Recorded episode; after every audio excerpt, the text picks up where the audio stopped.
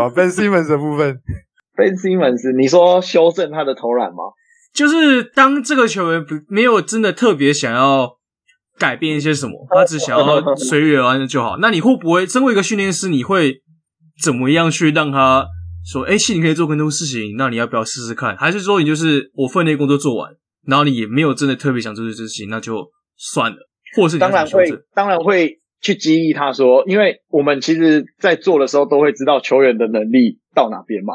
嗯，那如果他真的做的太少，我觉得最直接的方式就是激励他玩。我直接拿画面给他们去看，嗯、就是拿他练习啊，对比他比赛，对不对？他我就说你训练的时候其实都可以做到这样子的动作，这样子的事情的时候，其实回到比赛你也可以尝试去做看看这样子的东西。啊，我就怕被骂哦。如果他这样讲的话，就当然，哎、欸，其实蛮多球员会有这样子的回回回复，哎。就是真的，他们会说哦，就是怕被怕被骂，怕被骂，或者是或或者觉得说我这样做就好了，我为什么还要做更多的事情？我是我会，我刚刚一开始会这样想，就是觉得说，对，有人会积极，那代表一定会有人消极。对，只是就。对，然后顺便顺便连到边是不是？我真的是无意哦。可是如果像这种的话，因为其实你刚刚一开始在讲说，就是跟心理跟心理素质那些有关的时候，其实我就在思考，就是、嗯、对于训练师来说。会不会就是因为毕竟球员有些球员会有个性上的问题，那个性上问题算好的一点的，有些可能会有一些心理疾病，或是有一些呃心理的弱点，那你们会如何去解决这个问题？例如说，可能联合咨商师一起来解决，或者是你们有什么其他的方式？我觉得如果资源够的话，跟智商师那边去做结合，也是个不错的方式，就是。嗯就是我觉得，我觉得现在这一块也慢慢的越来越多人重视了运动心理学这一块，慢慢的越来越多人在重视了。那我觉得训练师也不是说没办法做到这一块，只是说我们我们的角色跟我们就是专业背景上面，当然跟这些专业的智商师有落差。对，因为他们可能像我认识的咨商师，他们在做的时候就会从可能从呼吸啊等等就开始去帮球员做调整。对，那我觉得我的角色除了技术上面之外，就是可能训练结束啊或什么的，可以跟他们去做到一些比较内心的一些对谈。我觉得这是一个不错的方式，跟他去谈到说，哎，可能他在球场上遇到了真实状况，因为有些人不见得他会老实的去跟球队的教练去讲说这一件事情，就是说他们遇到状况，他可能球队教练跟他们就是其实就是有一点上对下的关系，所以他们就不会。直接去讲，来到我这边的时候，其实我就会希望他们跟我就是站在同一个平行上面，不会有说哦，我就是你的教练，我就是你上面的人这样子，所以我就会希望说，哎，他们可以真实的跟我讲他们的状况啊，或者是说回馈一下对于训练的这些看法，在这之间，其实我就可以跟他们去做更内心的一个对谈。那他遇到的状况，或者是说我真的觉得他可以在更好的地方再来去跟他做。沟通这样子，尽量去突破他的心房，这样子。对对对对对对对。那那那边 Ben Simmons 部分怎么解决？我问，我问一个比较犀利的啊，就是每年的 Ben Simmons 他都会在夏天的时候各种投篮。哎，那你会怎么去批判他的那个训练师？就是为什么你没有办法让他把这个训练的过程里面转换成比赛的内容？应该说，我们其实从影片上面看，确实这样没错。可是我们真的不知道。回到他们母队的时候，就是西六人那边的时候，他们教练的设定到底是什么？对不对？有可能他们的教练在做战术，或者是说在做系统设定的时候，就是不给他投三分，或者是说就是希望他在低位去持球等等的。嗯，所以我觉得我们比较不知道他们球队这边的状况的时候，要去做，因为其实训练这个东西哦，我们不能只看，不能只看说单看说哦，他练球的东西来去。讲说，哎，他练的这个东西到底适不适合，或者是好不好？那那我们刚才聊聊到的是那个 Ben Simmons，那我们接下来进到台湾篮球的部分。好，好没问题。呃，就就像我们呃前面一开始就讲了嘛，你现在是驯兽师的开头。好，那那像像杰哥这种，他其实已经是生涯算是比较晚期了，然后但他同样还是有这么强大的。竞争力的这种球员，我那天看你在训练的时候，你会比较注重在他脚步的部分。那我想问，对，呃，你自己现在在帮他调整的话，你都在调整一些什么东西？什么东西嘛？呃，其实说脚步也不全然是啊，因为他其实你们有在看杰哥打球，其实应该蛮明显，就是他在做动作的时候都会做的蛮大的，嗯，然后重心压蛮低的，嗯，对。那其实他重心压的低，动作做的大不是坏事，可是我们如果仔细去看他的动作的时候，其实他很常在做刹车的时候，他的重心其实上半身重心会前倾蛮多的。所以他的变成相对他的身体的自身压力都会承受在他的膝盖上面，所以其实今年结束的时候，他的膝盖有一些状况。后来我有跟球队，他们富邦球队的体能教练跟防护师那边其实有做到沟通，就是他们想要解决到这一块的问题。所以回到我这边的时候，我当然是先从他的动作上面去做分析。那分析，哎，其实就有看到刚才我说的这些状况。所以后来我在帮他做调整的时候，我就会希望他在做刹车动作的时候，我们就从机制开始重新调整啊。对，就是他在做刹车加速动作的时候，他的身体不要前倾这么多，就是可以保持在他两个两只脚就是屁股的位置，把重心放在那个地方，相对他的膝盖的压力也不会这么大。那后续他要再接动作的时候，他也会比较身体比较不会有点像，因为他如果重心压太低，他要拉回来再去接。另外一个动作的时候，他会比较费力，所以后续就是我们都在调整这些事情。哎，杰哥那个时候是怎么找上你的啊？就是他其实膝盖有状况之后，他都没有，就是球队训练的时间，他没有跟着母队去练球，就是在旁边啊，就是他就是体能教练在带他做一些，呃，像我刚才讲的一些加速啊、刹车啊、机制上面的练习。其实球队那边。因为他们没有配置技术训练的这样子的角色，如果你要体能教练再去做到这样子的事情的时候，就会可能在精准度啊，或者是说讲解上面可能就会有一些出入，就可能没办法表达的这么完整啊。我因为我有带他们的体能教练在做在做训练，对，那他就会他就有跟杰哥推荐说，哎，其实他有有这样子的人，那就是可以利用时间我过去这样子协助他。在做到技术训练的这个部分，对，所以后来就有达到这样子。好奇问另外一个另外一个球员，就是最近跟 T One 签球员签合约那个阿巴西，呃、嗯欸嗯嗯嗯，就是因为其他我们都知道阿巴西是一个身体素质非常好的，爆发力啊，反应速度非常好。那你在训练的过程上，你会怎么样去着重在哪？会着会特别着重在哪个部位、哪个区块上？哪个区块吗？其实我。嗯我并没有带他很多次的训练，所以就是因为那个那个也是跟那个就是 Line Mike Mike 那边去做合作的，所以就是变成是我接触他的时候，我并没有跟他有做太多的事前的沟通。对，就是我在训练的时候，其实我会习惯说哦，跟这个球员做一些沟通，那我会了解到说他需要的是什么，或者是说他想要加强的是什么。就是没有前面的这些过程的时候，我就单独就只能看说他可能在 UBA 打球的一些影片啊，或者是说呃国际赛等等的，我其实就会觉得说他真的是像你讲的有很好的身体素质，可是他在处理球上面可能细腻度比较没有这么的高。那我就是仔细会在看的时候，就会发现其实他细腻度主要是在他呃控球的这一块，他主要呃收球的时间点。以及他要去做运球间的时候去做判断决策的这一步，可能比较来的稍微弱一点。就是他今天在行进过程中，他可能今天运球，他就只有一个选项，就是攻击篮筐。嗯，他可能没办法在过程中，如果遇到包夹，遇到可能防守者给他一些陷阱的时候，他没办法马上去做判断。所以说我在带他练球的时候，我就比较着重在说，他今天控球的时候，他能不能去做。身体的反应，就是一边运球，可能他还能用眼睛去接收不一样的状况发生，然后配合他处理球的这一块，这样子。那既然这样，那我问一个另外一个球员好，少杰，就是我们刚刚前面有讲过，嗯、就是因为他其实上一季在球队的表现空间没有那么多，那。因为下一这一季好像到工程师嘛，对不对？对，那对你会觉得就是在这段期间，就是他上场时间也没那么多，或者是没有多表现机会，你是如何帮他调整？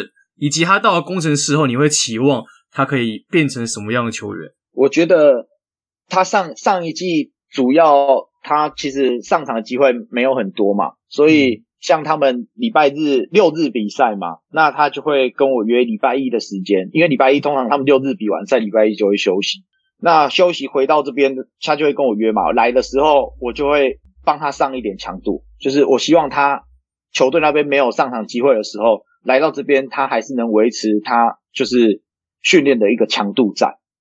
对对对，就是帮他弥补弥补说他没有上场的这个强度。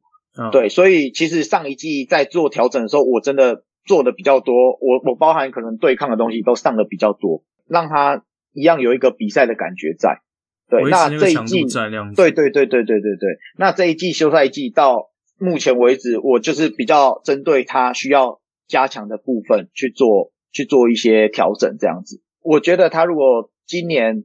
在工程师的话，相对的出赛时间一定会比较拉的比较多一点。嗯，那其实我觉得就是，呃，回归到比较比较现实的状况，就是说他就是因为我觉得投篮是他应该说是他必须要做好的事情，对不对？因为我觉得他就是靠这个为生的，所以接球投篮、跑位投篮、动位投篮等等的，他必须要有一定的把握程度。我就会这个赛季休赛季的时候，我就帮他修比较多的是在。呃，第一个就是他接球后的身体角度能不能很快速的接到投篮的动作，嗯，对。那包含可能后续接球完还要下球运球后的投篮动作，就是他能不能快速的让他运球接到他的 shooting pocket，然后直接接到投球的动作上面。嗯、对对对对，因为我觉得投篮是他的武器啊，所以我觉得他要把这个东西做得更更犀利一点。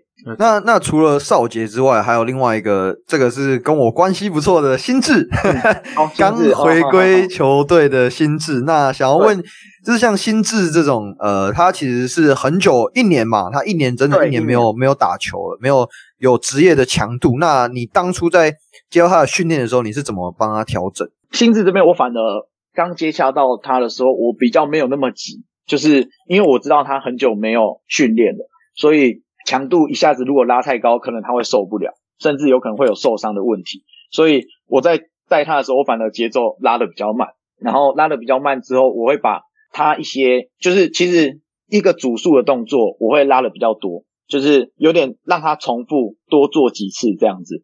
对，然后顺便调整一下，就是细腻度啦，细腻度上面来说，脚步的准确度等等的，我没有一开始就给他很要求，就是我会希望说，哦，他。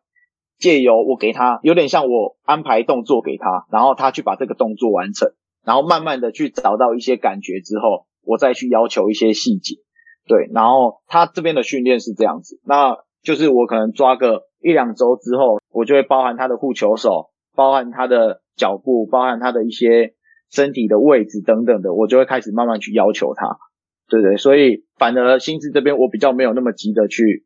去做，因为在在我们录这一集之前，我有跟心智稍微聊一下，然后他就有说他其实蛮谢谢你的，就是他觉得你算是 该怎么讲，他刚回球队，你算是雪中送炭的那个，对对对，所以我特别特别当初他有他有问，对他透过经纪人那边问的时候，我就说当然没有问题，因为他在他在呃回归之前，哎两年前我就有带他过练球。对啊，所以觉得我我其实就觉得他的心态等等的，就是态度上面，我真的蛮佩服。就是能够这样子休了一整年之后，然后还愿还还应该说他有他是讲说他自己有一种未尽之梦的那种感觉啊，就是他很感觉得出来，他看到大家都这样子拼，然后跟他同期的碰碰啊、小林啊都还在场上，然后他就觉得说。他还没有完成这个他属于自己的篮球梦啊，嗯，对啊，嗯嗯嗯，我也希望之后有机会，我可以邀请他上我们节目啊。我相信他应该也算是很很很很多话可以跟各位各位听众分享啊。对啊，对啊，对啊，对啊。呃，那那除了除了除了刚刚刚刚讲的这一两位都是前勇士球员嘛，那再来就是一个现役的勇士球员，就是梦雪。那我觉得，呃，在在聊梦学之前，我觉得我可以先建议各位听众去看富邦勇士之前有试出一个影片，就是那个时候瑞肯和子，就是 A K A 尾号，就是有跟梦学拍一个影片，就是在讲解战术分析这一块。有、欸、那个我看过。对，那 有有兴趣的听众朋友可以先去看一下。那呃，因为阿杰有开一份名单嘛，那这个名单我有我也都有丢在那个 Patreon。那这个名单里面就有包含梦学，梦学也是你的训练的人选之一。那想问，像他这种，因为之前在尾号的那个节目里面，不是他节目，就是他在那个 YouTube 里面，他有讲，就是梦学他上一季好像多了一些好像策应的能力。那想要请问，像他这种常人的训练模式，那包含这个策应的能力，是你这边帮他训练的吗？还是？呃，我觉得。不能说是我这边帮他练的，应该说我这边可能多少有去培养到他这样子的能力，但我觉得因为没办法完整的是，就是说我今天在做一些动作啊，可能我们练球的过程中会加入一些情境的设定，然后可能在这之前也会去做到一些包含他的传球能力、运球能力跟控制球能力。所以我觉得这些东西应该说是能去养成到他策应的能力，但不能说是从我这边去帮他开发到这个这项技能啊。对，因为我觉得跟球队的设定也是一部分会有关系。对，因为球队应该系统上面也会去让他在这个点去做到能做策应的这个事情。对，而且他们球队又有像顶哥这种，就是真的是策应好手，那一定会。分享很多一些经验给他，对对对，所以我这边的角色应该是说能去有去帮他养成到这个东西。诶，我好奇问一个问题，因为你说那个技、嗯、那个技术训练师是桥梁嘛，对不对？那有没有可能在你们帮球员训练的时候，发现诶，球员其实有这个潜质在，有可能例如说可能有多一些技能，然后你们跟可以，你们可能会跟球队说，诶，我发现这个球员他其实有这能力，你要不要试试看，让他去打那个位置？让他做这个工作，会有这种情况发生吗？其实蛮蛮真的会有这个状况发生。可是因为我的角色并并不是球队的教练，所以我没办法去跟教练他们那边去做多说到什么什么什么东西。可是真的是会有像你讲的，就是我在带的时候，我会觉得，哎，这个球员明明就很适合打挡拆。这个球员明明就很适合在 post 去做攻击，可是球队的设定就是希望都都一直把他拉到外围或等等的一些状况，但都还是只是在就是我自己的思考这样子而已啊，并没办法去决定说教练他们能不能去采纳这样子。对啊，因为我会这样问，是因为就是之前在上一季吧，在领航员打出蛮好的表现，嗯、去年还一度快打出大三元的那个 施晋尧，对，就是我也很好奇，就是他。大爆发这段期间，是究竟有有你在训练的时候发现，哎，他有一些潜质在，然后跟球队讲说，哎，他其实有这东西，或者是你在这段期间有特别开出哪些菜单，然后他确实有做到这些东西，然后球队在训练练习的时候发现，哎，这个球员是有东西的，然后让他去试试看，然后就爆发。呃，应该刚好是说刚好相反，因为他们那个时候去年领航员后期不是那个控球这个位置就是变得。没有人手，对，就是有有，对对对对，就是老外老外也走了嘛，然后那个呃阿燕那边又受伤，所以他必须要打到控球这个位置。那他打到控球的第一场还第二场的样子，那个时候因为球队就会希望他要去处理挡拆这个东西。那我发现其实他挡拆一开始并没有做得很就是很扎实，然后有一些角度啊，有一些动作上面其实可以再修正。那我就那个时候我就赶快私讯他，我就跟他说。就是看有没有机会约约一个时间练一下这个部分，所以那个那一天就是训练，我就帮他去开了说这个掩护会出现的一些状况，然后你怎么去破解，然后你怎么去你要观察哪个点，观察哪个位置。那我觉得他本身就是一个蛮有天分的球员，所以那一次练完之后，哎，练了两次吧，练了两次之后，就一路到季后，他都是有。有打到控球这个角色，嗯、对对对对，所以我蛮开心的，就是刚好有跟训练上面，对对，有去吻合到。好，那除了呃阿瑶之外，另外你在 Plus League 的话，还有呃现现在现在目前没有球队啊，那个啊那个、哦、那个谭杰龙，谭杰龙，sorry，谭杰龙，谭杰龙，谭杰龙，哦，他就是跟阿巴西是哦，是那个时候一起的。OK，对对对，那那那你你觉得你在他身上有没有看到一些？因为很多人都说他是。嗯呃，等于说我们下一个世代的很重要的接班人。那尤其他又是你这一份名单里面唯一一个从国外回来的球员。那你觉得在他身上有没有看到一些比较特别的特质？特别的特质嘛？我觉得他的投篮能力是常人里面算是蛮好的，就是整个动作的连贯性，包含他可能从接球、动位接球到出手，或者是他带一步的 one dribble 的 pull up。的动作上面，我觉得他都是做的蛮有水准，尤尤其在常人来说，带他的时候，我觉得他他的模板啊，他的模板应该会比较有点像阿顶的那个角色，因为这一次的那个，哎，前阵子打亚洲杯，亚洲杯是不是？对，其实能看得出很明显，他的策应能力其实是很好的。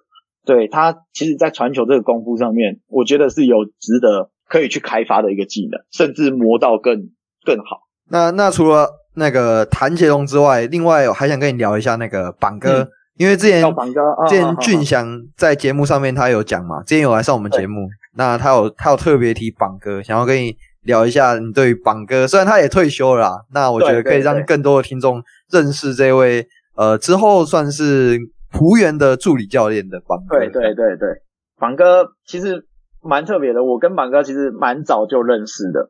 对对对，然后我们也有一起去协助南部那边的球队，然后做训练。因为那个时候他们球队邀请榜哥下去客座，就是教他们高中生那边去做一个，就是可能有点像客座的概念这样子。那他也带着我下去，然后去分享一些技术训练给那些小球员。因为那个时候他很像是有退休吧，对不对？有些中间退休之后他又复出，对，所以。后来他复出的时候，他就知道他要复出的时候，就有找我，然后帮他做一些调整。其实我带他练球算比较完整的，就是因为我们从休赛季一路我一直带带到他这一季结束，就是球员结束这样子，所以我可以很明显的从他身上感觉到说，哎，我带了他哪些东西给他，那他回到场上用了多少，所以我觉得这对我们。训练师来说是很重要的，因为如果今天这个球员只是可能初一十五来找你一次，其实我们并没办法得到说哦，我帮他练球，那他到底获得了多少东西？所以那个时候我在带榜哥，其实我们还蛮蛮有规律，就是一整周可能带了两三次，然后一直维持到他开季回母队这样子。那回回母队之后，他可能一样六日练球，礼拜一又来练，又来找我调整这样子，所以。一整季这样跟下来，其实，呃，榜哥真的是自我要求一个很好的一个球员，因为其实你看哦，他从接到说要复出，好像也才两个月就开季了。其实那两个月他很认真的在帮自己做调整。那我这边的给的东西，他其实也是因为其实他也算是一个就是哥字辈的，就是还蛮资深的一个球员。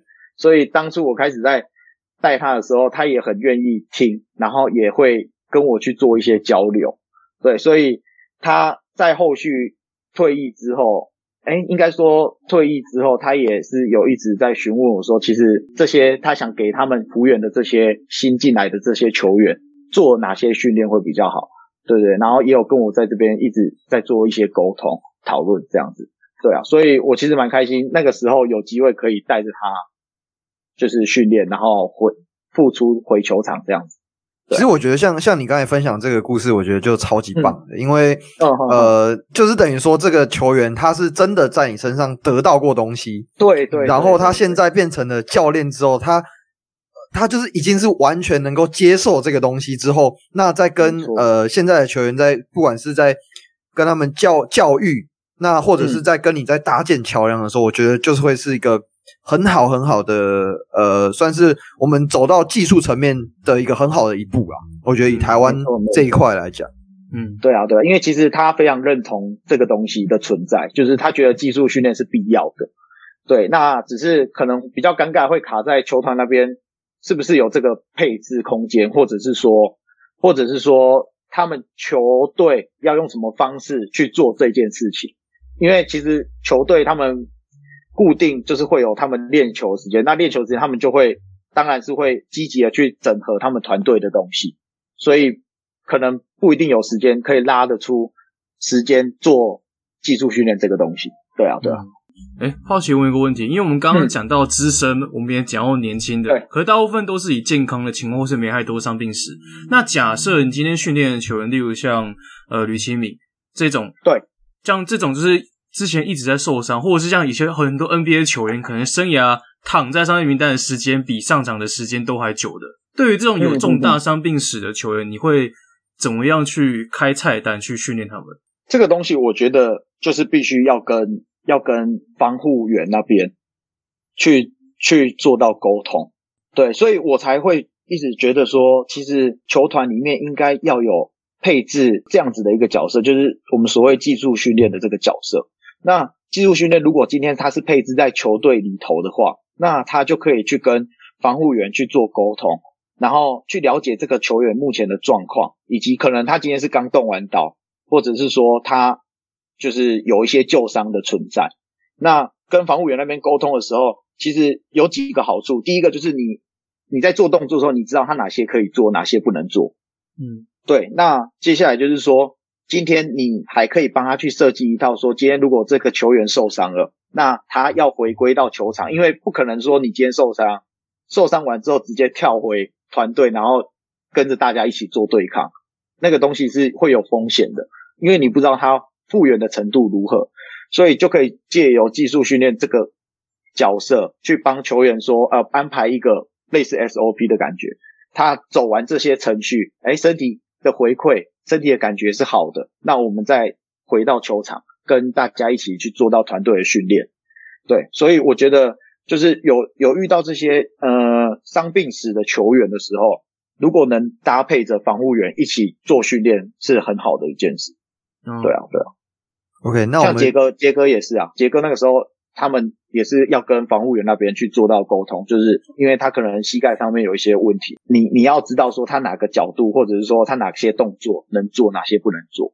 那我们刚刚聊完，等于是说，整个你目前有训练过的所有球员，算是我们个别啦，个别有 根根据他们的状况，然后他们现阶段的角色，去等于说想要了解一下你自己是怎么去训练他们。那除了这些你已经训练过的球员之外，目前国内你有没有哪一个球员是你自己很想要训练的人选？很想要训练的，我想一下哦，很想要训练的哦，哇，这个问题。呃，其实我想一下，如果说很想要训练，我反而蛮想要带，我蛮想要带谁呢？其实像顺义，我还蛮想要，蛮想要尝试看看。对对对对因为我觉得他其实是有很棒的身体，然后就是协调性上面也其实不差，所以我觉得他其实是有有一个可以开发的潜力存在。对，那其实因为其实看了他这几年。就是其实打打球，嗯，怎么讲，就是比较没有找到一个定位的感觉，所以我觉得或许我有机会可以说给他一些不一样的刺激，然后不一样的东西，然后让他去回到球场的时候可以发挥他自己的所长，这样子。对啊，对啊。那我们把视野放大到 NBA 的话，到 NBA 的话，对，你会最想要训练哪个球员？例如像 Ben Simmons。或者是 Ben Simmons，另外还有 Ben Simmons，我也觉得是，或者第一六那个状元哦，也是 Ben Simmons。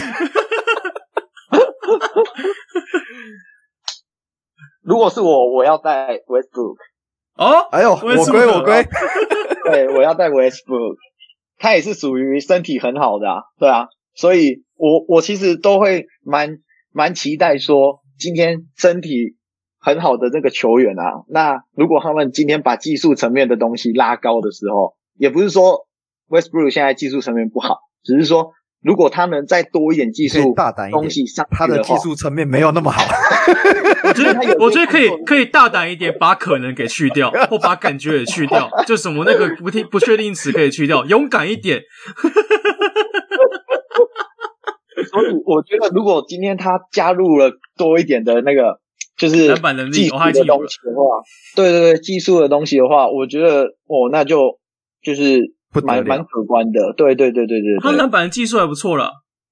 篮板的技术是吧？你说抢队友篮板的技术吗？呃，我我没有讲讲谁的嘛，对不对？我只是说在巩固篮板的技术上，我觉得算是后卫的翘楚了。我觉得啊，没错啊，没错啊，没有啊，因为我我就像你讲，Westbrook，因为他是我最喜欢的球员嘛。那我也很好奇，就是像他这种，他其实已经三十三岁，然后你也很明显的看到他其实是用他的爆发力跟身体素质在打球。那在这种阶段，你会怎么去调整？就是你看在他目前的技术层面的缺陷等等，你会怎么去帮他调整，让他到位？嗯，我如果是我的话，我会希望他练球的时候，我会希望。能帮他把速度减低一点，就是让他了解到说，呃，其实像就是怎么讲，节奏慢的时候，慢就是快的这个概念。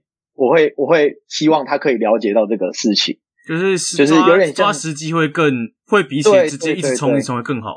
对对对，就是我会希望说，他如果今天他是 Westbrook 的身体，然后 Anthony 呃 Tucker 的打球方式的话，那种感觉。就是两个结合在一起的感觉，我会蛮期待这种事情的。对对，有有速度又有点油条，嗯，对，然后又有技技巧存在的。那这就是 Michael Jordan。就是也也不是没有速度，就是要的时候我也可以用，可是我不需要全程开全档。全程开，对对对对，我只需要在特定的时候开全档进去。那这个人叫做 Michael Jordan。对。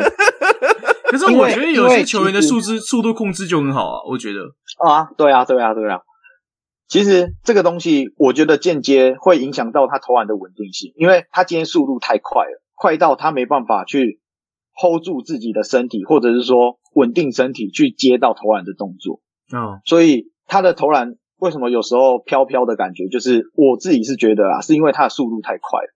所以如果他能放慢个可能，呃，可能放慢个二十趴、二十趴的速度，然后再来打球的话，我觉得稳定性应该会蛮高的。这会不会有所谓的类似像那种呃量身打造怎么减速脚步那种的吗？就是让球员可以在更在同时减速的情况之下，可以已经是可以准备好可以接球直接投篮的吗？有这种东西吗？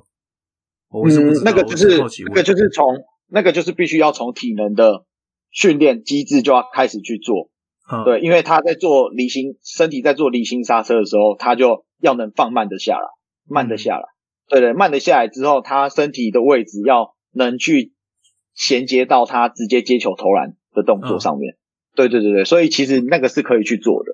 对啊，因为有些球员就是他一样跑很快啊，跑跑跑跑，然后接到球，直接利用他刚刚跑的动能，直接变成他是有点在空中漂移的那个情况之下投篮，还是可以投得进那种。对对对，我就有点好奇，像 Curry 他就很多这种动作。对对对对对对，或者像 Belinelli 那些的。就是越身体越斜越会进的那种。对啊，对啊，对啊。其实像我，我我前阵子看了一本书，那他就是呃，他在讲说，就是他带了，他也是一个技术训练师，那他带了很多 NBA 有名的球员，那其中他有带过 Curry，那他就有讲到一句话，我觉得我很喜欢，他就说，就是 Curry 他在投篮的时候，你会觉得他的就是身体很不稳定，没有平衡在。可是他就讲了一句话，对于 Curry 来说，就是不平衡不代表是失衡这样子。就是说，对于他来说，虽然身体看起来是不平衡的，可是他自己就是他自己动作上面是没有失衡的。嗯，对对对，所以他才能把那些看起来很很高难度的球都把它投进，就很顺的，就是很流畅，直接接到球就直接那个动能直接投出去，然后很看起来很轻松，也不会觉得说。感觉怪怪，可是他就是他就是很顺，这样可以跑完。对啊，对啊，对啊。其实我我觉得这样会不会就很像是你们刚才在讲那个 Anthony，Carmelo Anthony，他在他在对他在失衡的情况下还能够顺畅出手，类似像这种感觉。对啊，对啊，对啊，对啊。嗯，对，嗯对。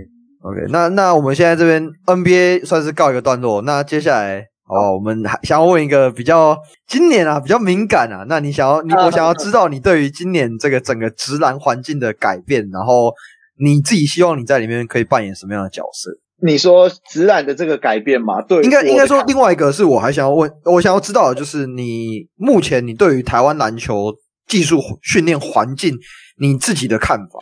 自己的看法吗？呃，我觉得台湾篮球。技术这一块相对于我们，因为我们前面聊了很多嘛，技术这一块其实比较没有前面的一些历史或者是资源可以去可以去考察的。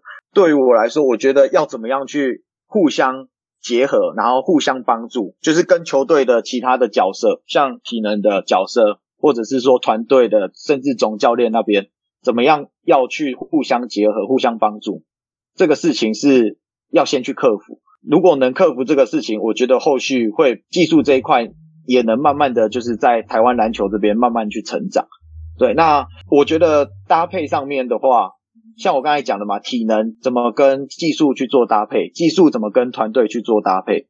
那如果你要再做细一点，甚至可以去让球队的数据去跟技术做搭配。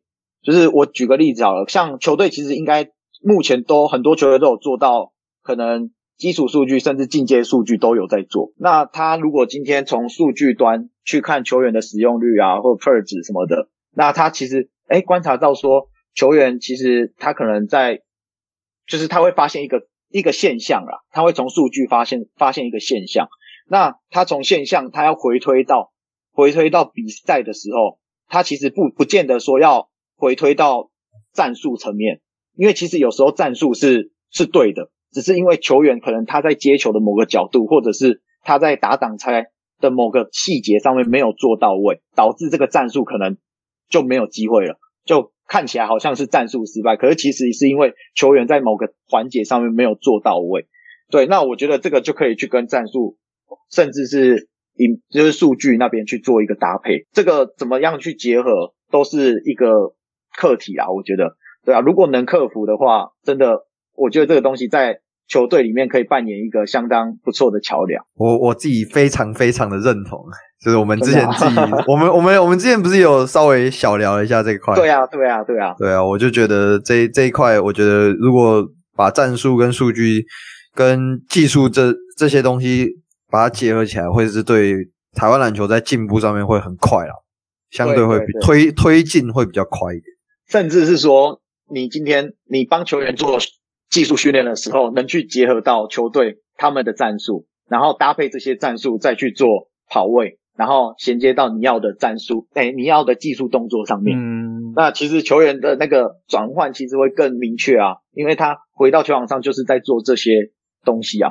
对啊，就例如说，可能战术需要这个球员绕底以后绕绕过掩护，然后立刻接球直接投。那你训练的时候就会着重在于跑动后或过掩护后立刻投的，包括动力链啊，整个所有的技术修正之类的，会更加明确。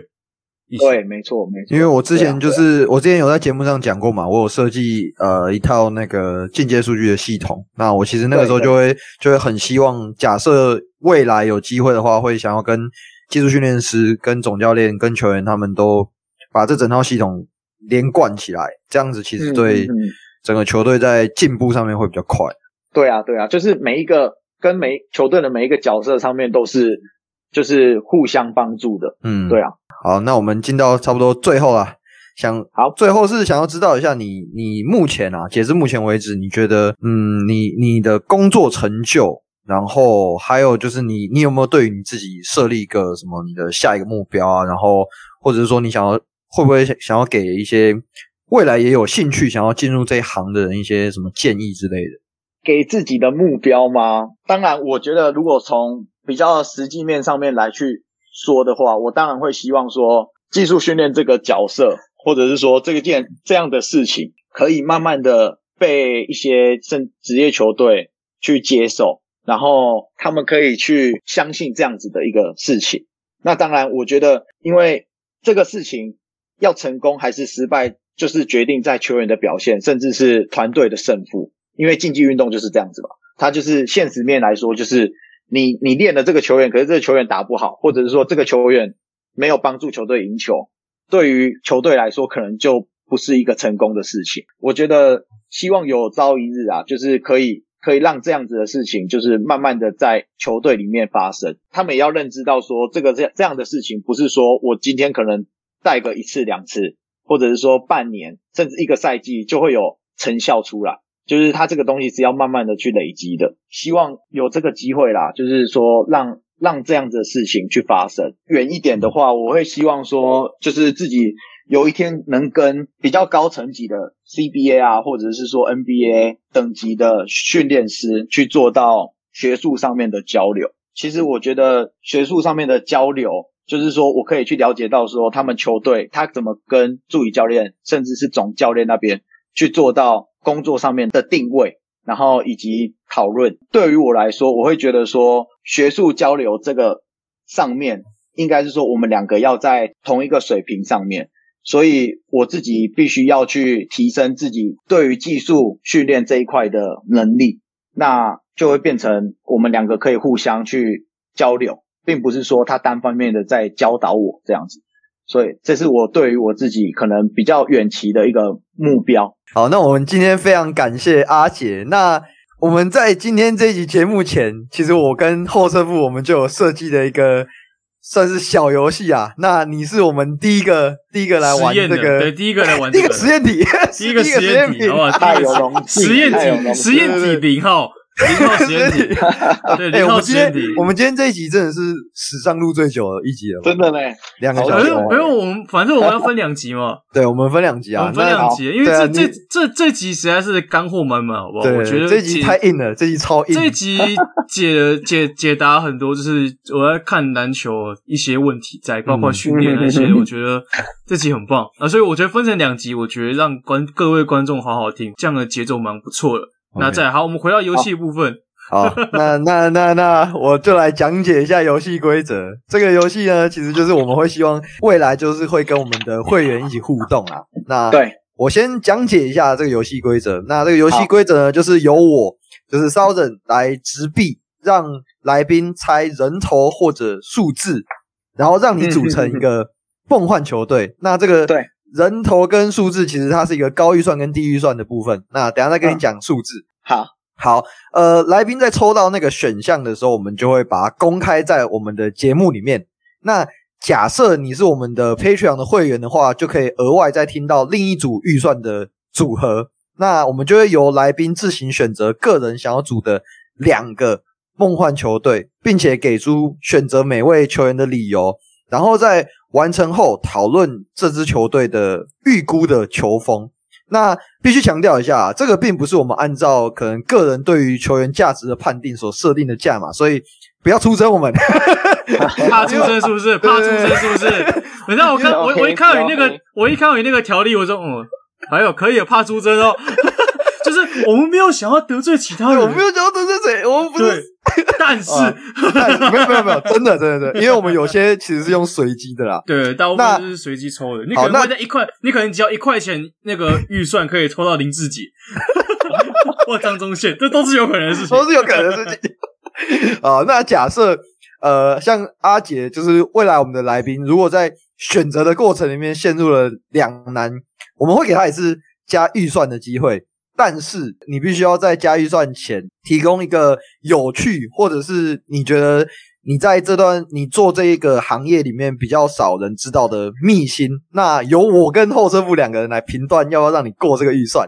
那这个就算是好不好？加分题的概念，这个算是 bonus 的部分，就是让你可以撇除你的两难。但是你只能够在高预算或者低预算的其中一次使用这个 bonus 的机会。对，所以你要在使用前你就要好好想。好，那第一个好，你你有你有我们的名单吗？就是我们有开给你吗？有有有有有有。哎，我来看一下名单。对，那因为未来呢，我们就会那个就会求由我们的会员来开这些名单啊，就是有加入我们 Patreon 会员的。那第一次的话，就是由这一次是我开的名单，那之后可能是后车部，可能是某个某个会员。那我们就你这些规则都 OK 吗？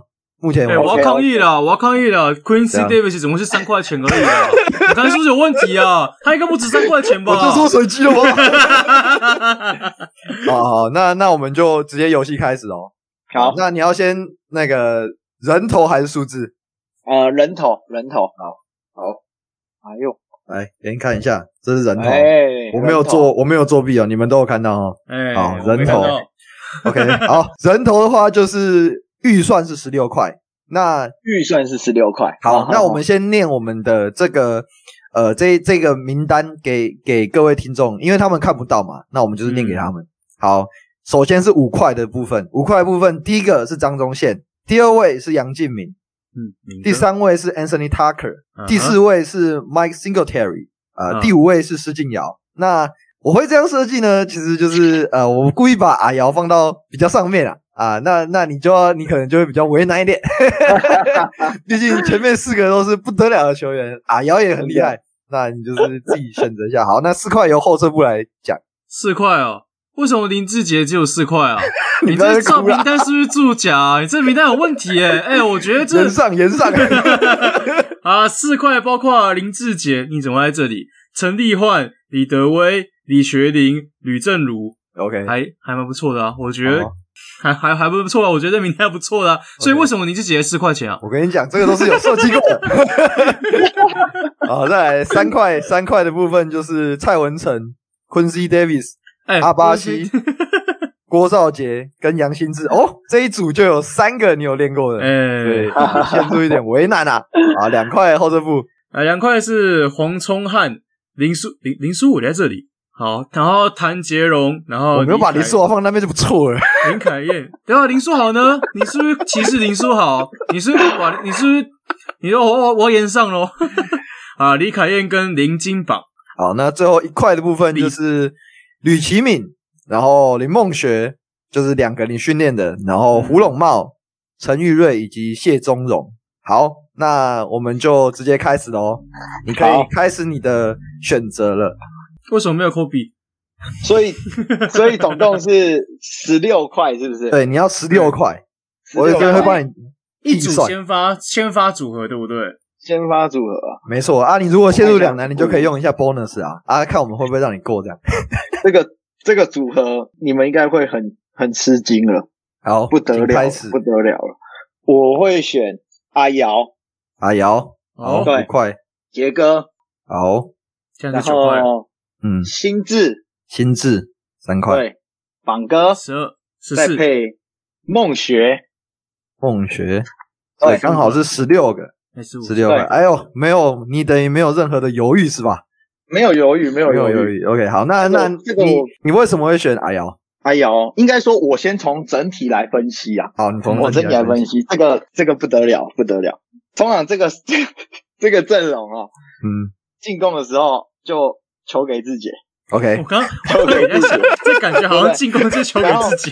对，然后其他四个不用讲，四个都锁将型的，大锁型的。嗯嗯，对，所以防守基本上杰哥可以休息。嗯，对，然后进攻杰哥就一打五。原来是原来是原来是火箭队的部分，休斯顿火箭的部分啊。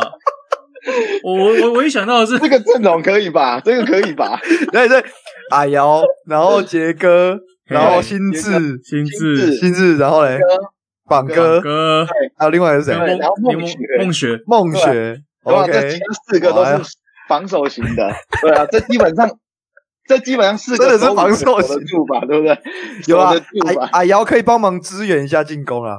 那个，我对对对，我就问了，你这边指的林志杰是什么时期林志杰？对啊。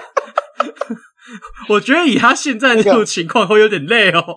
一三年的那个卡牌不是都会有那个几年的字典？一三年的杰哥，一三年的杰哥，感这个阵容太硬了吧？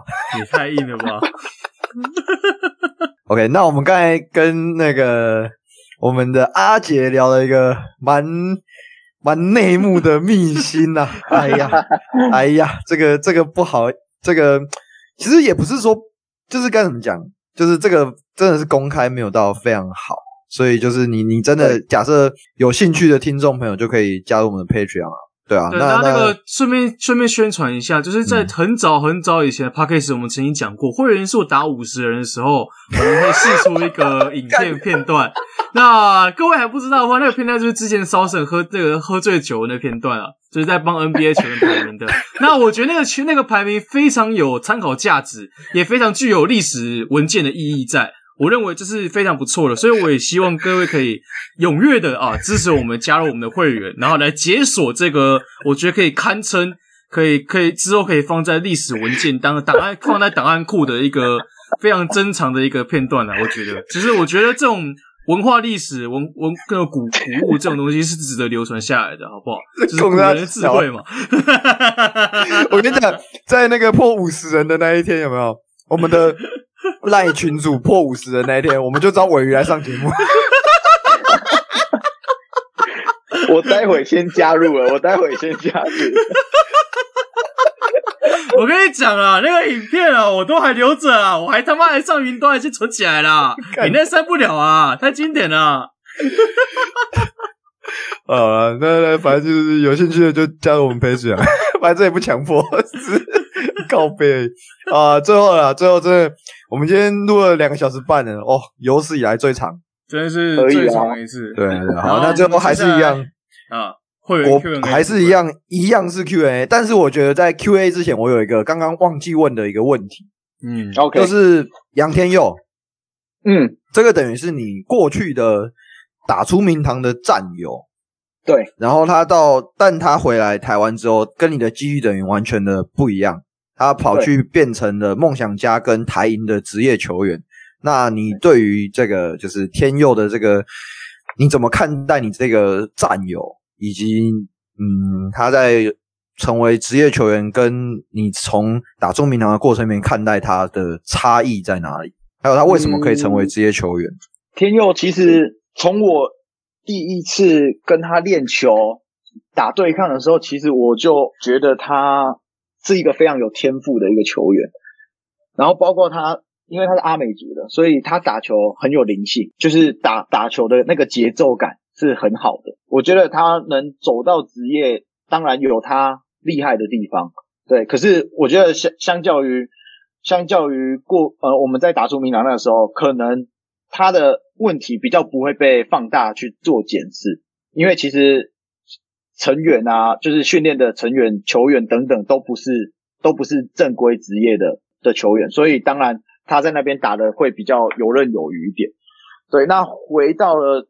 台湾的职业队的时候，就会比较凸显出他的问题，就是可能身材上面，身材上面比较矮小一点。那还有他外线的稳定度比较没有那么足够，所以我觉得他在打职业的时候，就是比较会打得比较有一点起伏啦。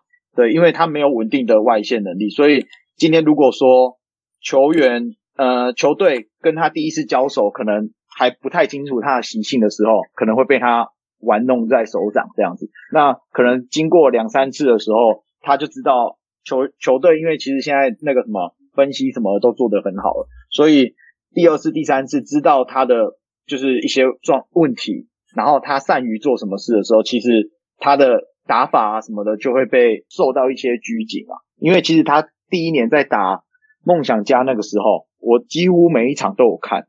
对，那其实他就是属于那种人来疯型的球员，小钢炮。对对对，然后很人来疯。我记得印象最深刻就是他打那个莫若，打莫若嘛，吸血鬼。就是对对对对对，那一场就是他直接那个啊，直接单吃迪古拉那一个超帅。我觉得他就是有他他的天赋在啊。可是就是如果他真的，因为我不知道他后面还会不会回来继续打。对，因为我一直觉得他是有那个实力的。如果他真的有机会的话，我会希望他可以把外围的稳定性练得高一点，练高一点。我觉得他在职业会有他的一个地位在。哎，你跟他还有联络吗？呃，稍微就是说偶尔会传传讯息而已。哦，回回见动之类的。对对对对对，okay, 了解。对啊，好，那交给后撤步。我们进入会员 Q&A 问题。呃，这一集有两个，先问第一个。呃，灯，这是来自于会员灯。想请问训练师，单纯加强球员需要加强的技，会单纯想要加强球员需要的加强的技能，还是会从各方面去安排训练菜单？那跟林志杰训练的话，因应他的球技和年纪，想请问怎么样去安排他的菜单？然后作为一个。呃，最后一个其实已经有回答过了，回答过了，就是他是问杨新志，已经一段时间没有打职业高强度了嘛？那是怎么让他用更快速的时间去找回职业强度？那当然这前面有提过，所以单纯就以对前面的就是单纯会单纯增加球员需要的技能，或还是以各方面去安排训练菜单？就是说要要看说他指的技能是什么什么部分？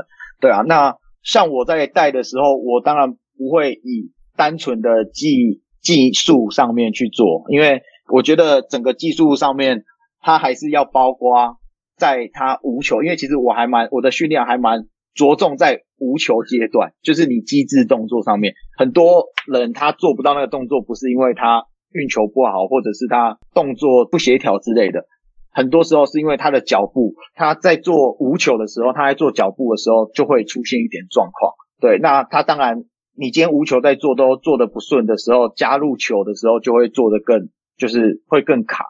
所以我觉得我在做球员的时候，应该是先从，就是如果你要练脚步啊，或者是练运球，应该从他的无球阶段开始做养成。那无球阶段就是比较偏属于在体能的这个部分吧，体能这个环节。所以一开始我也都会去跟很多体能教练请教这个部分。其实就是回答他的问题，就是说不单单只是在做技术上面的练习。感谢。然后再来是来自于会员小蔡。最近网络上流传一个志杰训练的影片，但旁边陪同者是富邦的防护员。那看得出来，防护员是为志杰开的菜单，是针对他受伤部分做加强或者控制训练。那想问他和防护员的合作模式以及时间上的分配是如何？你是说防护员跟杰哥那边吗？嗯、还是我跟防护员？呃，你跟防护员。对，你跟哦，我跟防务员，应该是应该说，对，就是他做的那一套。就是他 PO 出来的那一套，是杰哥每次练球前，他们都会，就是防务员那边都会带着杰哥去做的。对，那他那一套主要就是帮杰哥那边在就是启动他的身体的时候，针对他比较弱的一环，可能稳定或者是他受伤的部位去做一些加强，然后搭配一些球场上面的一些动作，可能有运球、有投篮等等的。那等到他这些动作熟悉之后，就是会回到就是我这边技术再帮他去做调整这样子，对对对。Okay. 所以像我带他练球之前，那个防护员那边也都会去先帮他做这一套的训练。啊，感谢感谢，今天真的是感谢，今天是史上录最久一次，史上最久的一集，也是干货满满的一集啊。哎、欸，我们现在应该算是那个。Podcast 界军时最长的，真的，我觉得我我我知道，我觉得我们越来越往 Hito 大联盟的方向在前进。Hito 大联盟，对，还有那个什么跑步，那个跑步不要听，他们有这么长吗？我记得之前 Adams Adam 不是 Adams，之前 Adam Adams 不是有讲说他们录又录超久了嘛？然后有时候觉得干两小时，然后就现在嗯两小时二十三分哦。我觉得我今天。我觉得我今天很多我原本有想要讲的东西，嗯，可能没有没有讲的很那个，不会啦，我觉得你讲没有讲到，没有讲到，对啊，我觉得你今天已经讲的非常好，我觉得相信一定每位听众一定都感受得到你的诚意啊，也知道训练师训练 的这个工作到底是什么，对对对对对对，那我们也是欢迎厂商资助啊，我们军时这么长。我们有片片片那个片头、片中跟片尾哦，也也可以整整集啦，看你的 看你的诚意。欢迎置入，欢迎置入，欢迎置入。呃，那那如果啊，如果各位听众你也对阿杰的训练很有兴趣的话，我们也会在 IG 的贴文，我们瓦甘达 Play One 的 IG 附上阿杰的 Instagram，让各位听众可以找到我们最专业的篮球技术训练师。好不好？那一样，我在这一集前，我有把一些跟训练师相关的资料放到 Patreon。有兴趣的人，或者还没有成为我们会员的听众，欢迎到 Patreon 搜寻瓦甘达 Play One，或者直接点选我们 Pocket 下面的 Patreon 连接，也可以到瓦甘达 Play One 的 IG 点选连接，用行动支持我们，并享有专属福利。那另外，我们近期和叉叉 L 杂志社合作，每个月都固定抽出一个会员，免费得到杂志。那如果你没有想要成为我们会员，也可以到 Pocket 下面的三号连接给我们小额赞助，或者是在 Apple Podcast 给我们五星留言。你们的赞助和鼓励是我们创作最佳动力。OK，我是招整。我是欧车部，我是阿杰。OK，感谢阿杰，谢真的，我们是瓦甘达 Three-Way。好，今天就到这里，拜拜，拜拜啦，拜拜。